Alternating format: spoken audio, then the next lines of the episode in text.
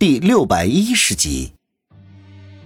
一时间，大厅里一人一猫，一追一逃，再加上老者不断的咒骂，那当真是闹得鸡飞狗跳，人仰马翻。王宇压根就没有料到会发生这么荒唐的一幕，一时间不由得愣在了当场，好半天才回过神来，暗叫一声：“此刻不逃，更待何时啊！”当下毫不犹豫，腾身站起。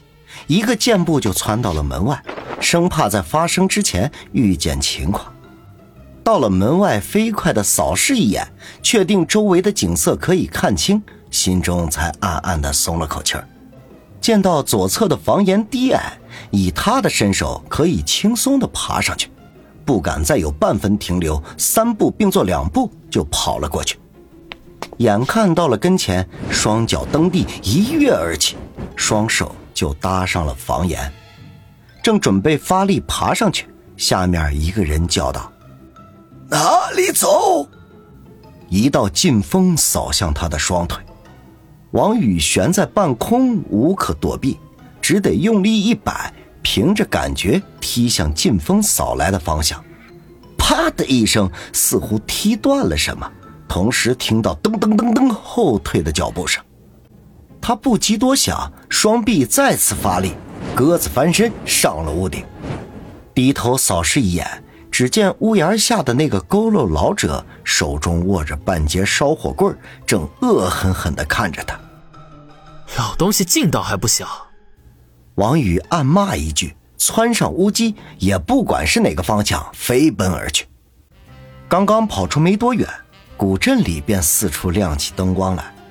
大街小巷上都涌出了大批的黑西服来，与此同时，数十道人影窜上屋顶，向他这边追了过来。王宇知道啊，下边的黑西服不足为惧，他们虽然人数众多，但是只要不与他们正面对敌，就绝无危险。反而是屋顶上飞奔而来的那些人影，他们才是真正难缠的角色。说不定每一个人都有长挂中年人的实力，对付他就是分分钟的事情。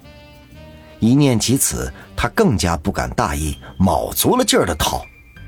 所幸这一片民居屋基相连，也再不会出现白天时候的情景。这一跑就是十几二十分钟，不觉间，前方的房屋变得稀少了起来。远处可以看到连绵起伏的大山，在黑暗中朦朦胧胧，令人窒息。快要出阵了，王宇心中一动，忽然想起常青山说他正躲在古镇深处一个宅院中的枯井之内，而所谓的深处，其实应该是古镇的另外一个出口。只不过，它通往的不是繁花似锦的花花世界，而是跌峦起伏的青色大山。说不定老排长就在附近。王宇边跑边取出手机来，直接拨通了常青山的电话。铃声仅仅响了一下，便接通了。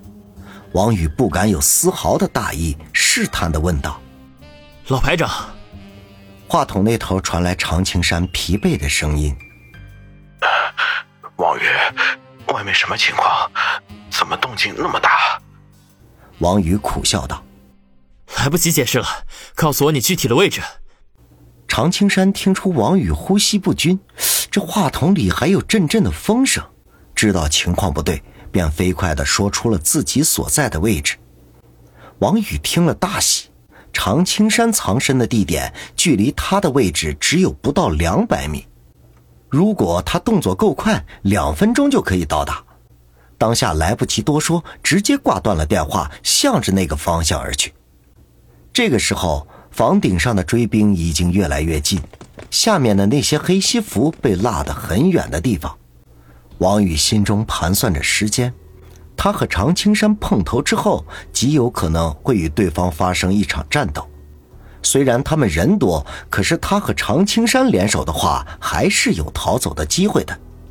不过最令他担心的是，万一不小心再次陷入那个什么诡异的五行阵之中，那麻烦可就大了，说不定因此会被困死。唯一的希望就是常青山知道那个五行阵是什么东西，能有办法破解。哎，反正不管怎么样啊，只能是死马当做活马医了。心思转动之际，已经到了常青山说的那个地方，是个带着后院的普通民居。王宇窜到屋顶之后，一眼就看到了后院里有一口枯井，隐约能够看到手机光线在闪动，那应该是常青山在给他发信号了。他从屋顶上飞身跃下，几步就到了枯井口处，向着里面喊道：“老排长！”结果里面根本没有人回答，只有手机的光亮在一闪一闪的。他心中一惊，连忙后退几步。生怕是对方布置下了陷阱。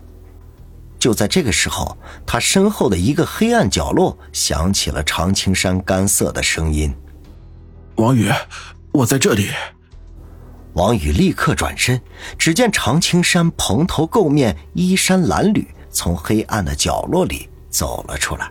“老排长，你怎么？”王宇失声问道。常青山却飞快的打了一个手势，低声说道。追兵到了，跟我来。说完，不等王宇反应过来，便推开这家民居的后门，闪身而入。王宇怔了一下，连忙跟上。这里的每一家民居格局都十分相似，只有这家是前后开口，中间走廊，左右是房间。这倒是和北方的房屋有几分相似。常青山直接进了右边的房间。王宇跟在后面，忍不住问道：“老排长，躲在这里没安全？”常青山嘿笑一声说道：“哼，这里当然不安全。不过我发现这个房间里有个地道的入口，可以通到镇里的那条小河边。现在所有人都过来抓你，我们正好可以趁机从地下溜走，然后大摇大摆的出阵。”王宇一阵暴汗，暗道：“这也可以？”等他再想多问的时候，常青山已经将屋子一角的一个老旧的红漆箱子给挪开，箱子下边露出了一个地道入口，用破木板盖着。王宇，打开木板。常青山说道。王宇哦了一声，过去将木板揭开，露出黑乎乎的洞口。你先下去，我得把箱子移回原位。常青山说道。外面强敌随时都会过来，王宇虽然满腹疑窦，可是知道现在不是问的时候。而且，如果说在这个世界上除了他自己之外，那最相信的莫过于常青山了。他们不但有战友之谊，还有师徒之情，所以对常青山的话，他根本就不会有任何的怀疑，是绝对的相信。当下就跳进了黑漆漆的洞口里。那洞口大约有两米左右，脚下竟然是坚硬的青石板，震得他小腿有些发麻。他落地之后，赶紧向里边走了两步，给常青山留出足够的空间来。过了片刻，常青山从上面跳了下来，飞快地说道：“王宇，推我上去，我把箱子移回去。”王宇这会儿已经有些适应周围的黑暗，凑过去抱住常青山的双腿，将他高高的举起。也不知道常青山在上面做了什么布置，伴随着一阵吱吱呀呀的声音之后，地道入口被彻底的挡住了。一瞬间，周围陷入到了无穷的黑暗当中。王宇想要取出手机来照亮，结果一束手电光亮了起来。原来常青山不知道从什么地方弄了只手电。王宇，我们动作得快一点。那些高手已经到了上面，常青山催促道。王宇哦了一声，借着手电筒的亮光，只见这是一条蜿蜒曲折的地道，顶部是用木条做出了支撑，看起来十分的牢固，而脚下则全部都是大块的青石板，铺设的虽然粗糙了一些，可踩在上面很是踏实。王宇先前走，常青山在他的身后沉声的说道。这条地道可能是抗战时期留下来的，我在这附近搜索了好几个小时才发现它。王宇嗯了一声，诧异的问道：“排长，你不是躲在枯井里吗？什么时候回到地面的？”常青山说道：“这里到处都是李九的人马，其中不乏有经验丰富的高手，我不得不加一百倍的小心。他们可比警察难缠的多了。对了，你耽误了这么久才过来跟我碰面，是不是出了什么意外情况？